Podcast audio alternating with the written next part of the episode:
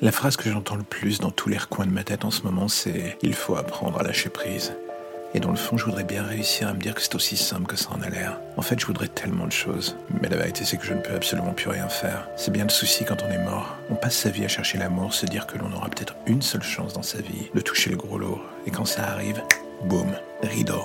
C'est le moment où la mort frappe et il n'y a plus rien entre vous et elle que du vide. De mon côté, je suis un fantôme, un souvenir dans un coin de sa tête. Je ne vis que par cela le fait que je n'arrive pas à l'abandonner. C'est con, vous allez me dire, c'est idiot, puissance mille même, vu que je suis mort. On se fait du mal l'un et l'autre.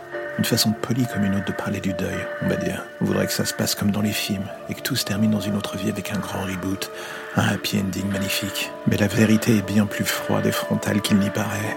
Ce n'est pas ainsi que ça se passe. On n'a rien d'autre comme compagnon dans l'autre monde que le poids de ses souvenirs. Ce que l'on a dit, ce que l'on a fait, ce que l'on n'a pas eu le temps de vivre.